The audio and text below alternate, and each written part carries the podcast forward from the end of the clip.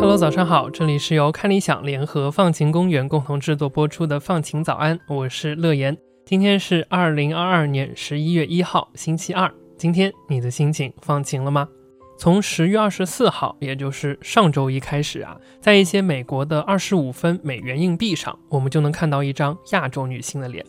她梳着刘海，把下巴搭在自己的一只手上，手指呢指向脸颊的一侧，眼睛直视着正前方。这是美国铸币局铸造货币的铸币，他们发行的新一批二十五分硬币之一。除了看上去更新之外呢，在每一枚硬币的背面啊，都有一位女性的画像和她的名字。而我们刚刚提到的这位亚洲女性就是其中的一位，她的名字叫做 Anna May Wong 黄柳霜。黄柳霜呢是历史上第一位出现在美元硬币上的美籍华人，也是第一张亚洲面孔。她是谁？她的人生经历如何？她为什么如此重要呢？这就是今天的节目里我想来和你分享的故事。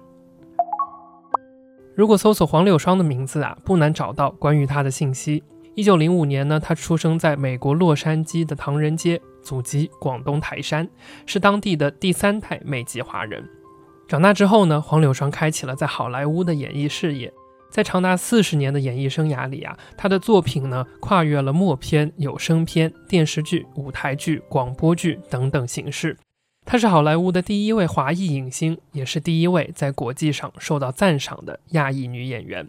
但仔细了解之后，就会发现啊，黄柳霜呢，并不是因为这些成功本身而值得被铭记，而是因为在二十世纪的好莱坞啊，她几乎是孤身一人，和所有的偏见、刻板印象和系统性的歧视作对，并且在最终还是取得了这样非凡的成就，努力的在好莱坞拥有属于自己的一席之地。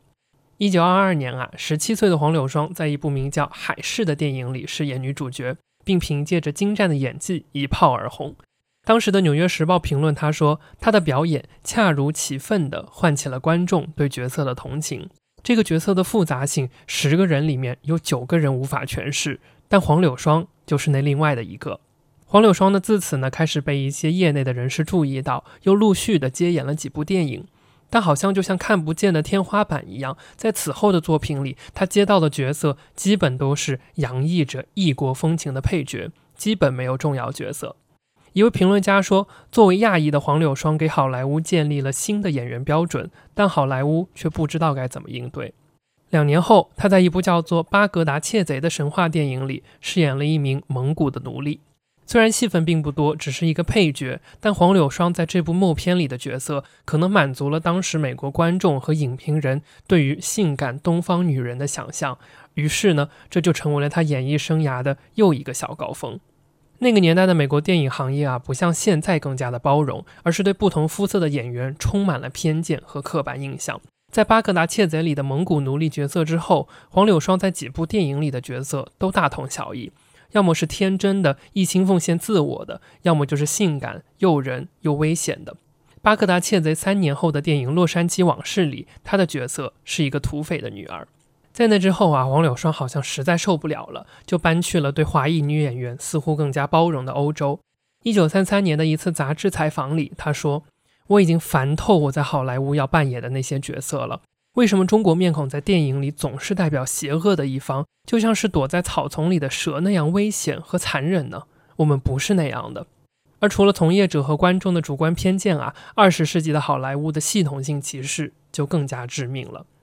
当时美国的反异族通婚法还正在生效当中，禁止跨越种族的婚姻和亲密关系。这条法律呢，直到黄柳霜去世之后的五年才被废除。也就是说，他为期四十年的演艺生涯全部被笼罩在这样的禁令之下。一方面呢，他不能在大屏幕上公开的和一位白人演员接吻，而当时好莱坞的亚裔男演员更是凤毛麟角，这就大大限制了黄柳霜能够接到的剧本和角色。另一方面呢，当时的好莱坞为了应对这样的禁令，即使是以亚洲或者中国为背景的作品，他们也只是让白人演员把脸涂成黄色继续出演。这就是好莱坞历史上著名的 Yellow Face 时期。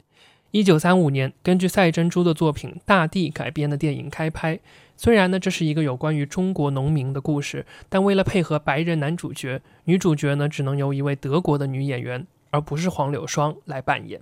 不仅如此啊，同时作为少数族裔和女性的黄柳霜所拿到的片酬，更是比起白人男演员而言低过太多。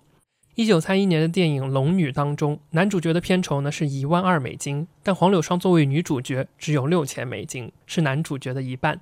可以想见啊，黄柳霜的好莱坞事业并不平坦。但同时呢，他却一直主张说，美国的电影业不仅需要更多华人和亚洲人的面孔，也需要打破对于不同肤色的角色的刻板印象。他在作品《上海女儿》和《重庆英烈》当中的角色，在某种程度上达成了这样的突破。她分别饰演了有勇有谋的女英雄和充满爱国气节的女子。虽然现在回看黄柳霜参演的作品，依然会有不少的争议，而甚至当时的中文世界都对她充满敌意，指责她扮演了侮辱华人的角色。但在当时的好莱坞，黄柳霜也只能扮演那样的角色。一九六零年，黄柳霜被列入了好莱坞星光大道的名单，纪念她为亚裔电影演员和整个电影行业所做出的贡献。但一年之后的一九六一年二月，他就不幸逝世，享年五十六岁。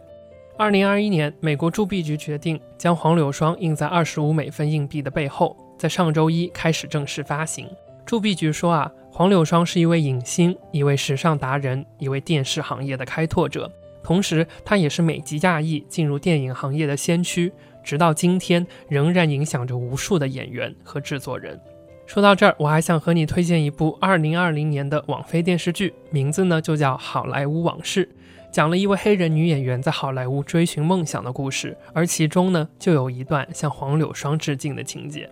那这就是今天放晴早安的全部内容啦，希望你能在黄柳霜的故事里获得力量，祝你拥有放晴的一天。我是乐言，我们下期节目再见啦。